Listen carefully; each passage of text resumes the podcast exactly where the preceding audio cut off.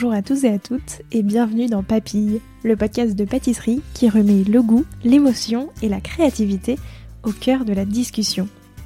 Je suis Léa Reverdy, amatrice et passionnée de pâtisserie.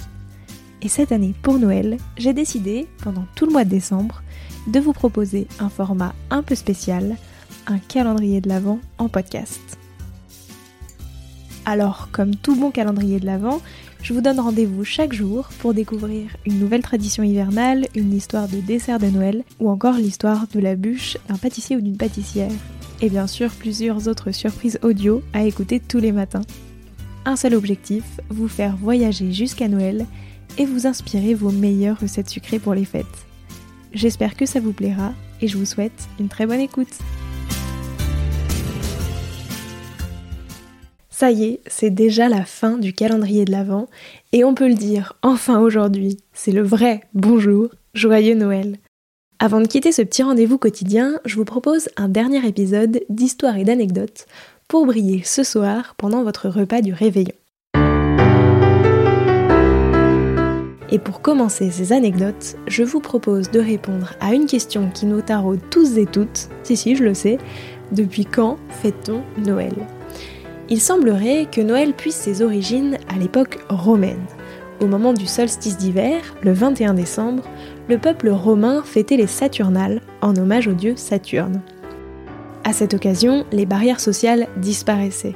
Les esclaves devenaient temporairement libres, le travail était mis en pause, des figurines étaient offertes aux enfants et on accrochait du hou, du gui ou du lierre aux maisons.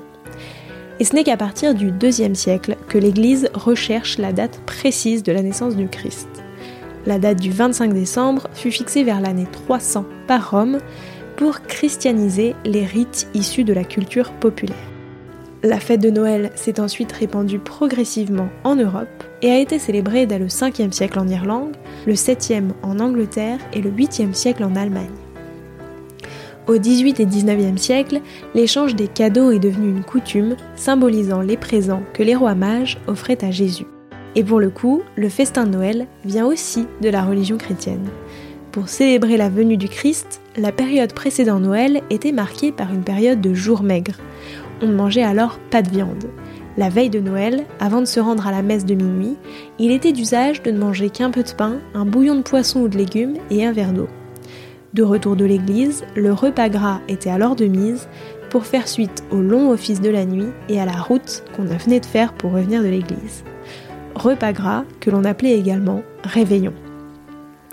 Par contre, on n'y mangeait pas exactement la même chose qu'aujourd'hui. Et oui, la dinde et le chocolat ne sont apparus dans nos assiettes qu'au XVIe siècle. Avant ça, on y trouvait surtout du boudin blanc ou rouge, de l'oie ou du canard, parce que c'était en effet à cette période de l'année l'on abattait les cochons et les volailles dans les fermes.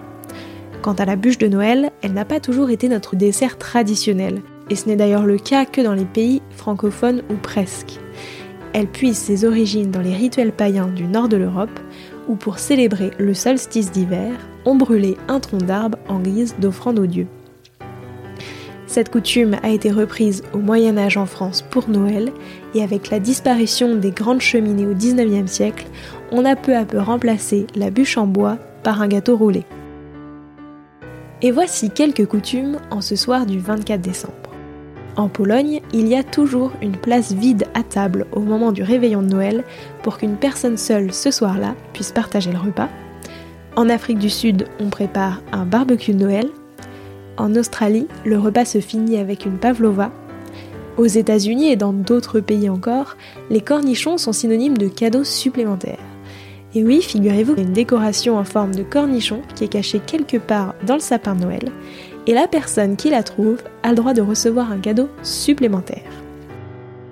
Le pudding est un délice de Noël populaire, et en Slovaquie et dans d'autres régions d'Ukraine, il ne permet pas simplement de réchauffer les cœurs, mais peut aussi prédire l'avenir.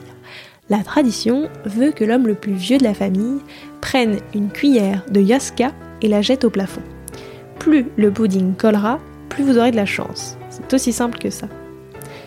Enfin en Grèce, les 24 décembre au petit matin, les enfants vont de maison en maison en chantant des kalandas, des chansons qui racontent l'histoire de Noël.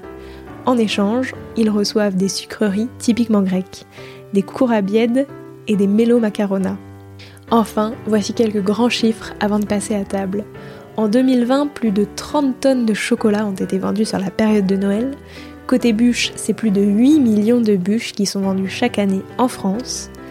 Et environ 75% des ventes sont réalisées dans les 3 dernières semaines avant décembre, donc on ne s'y prend pas si tôt que ça. Et enfin, 3000, c'est à peu près le nombre de calories qu'on va s'apprêter à ingérer pendant ce repas de ce soir. Pour les brûler, vous pourrez vous amuser à sauter 27 000 fois à la corde ou danser sur 110 chansons dès demain. Et c'est sur ces belles paroles que je vais vous laisser aller profiter de votre réveillon. Je tenais à vous remercier pour l'accueil que vous avez fait à ce calendrier et qui m'a vraiment beaucoup touchée.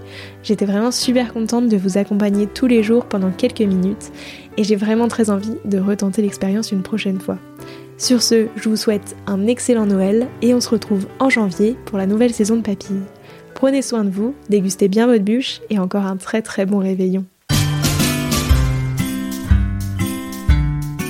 Merci d'avoir écouté cet épisode jusqu'au bout.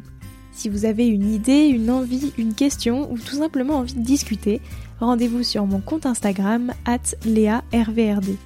Il se pourrait même que d'autres petites surprises s'y cachent pendant ce mois de décembre. Et si l'épisode vous a plu, n'hésitez pas à le partager aux gourmands qui vous entourent et à le noter 5 étoiles sur Apple Podcast et Spotify et laisser un commentaire délicieux. Et moi je vous dis à demain pour découvrir une nouvelle capsule audio. Joyeux Noël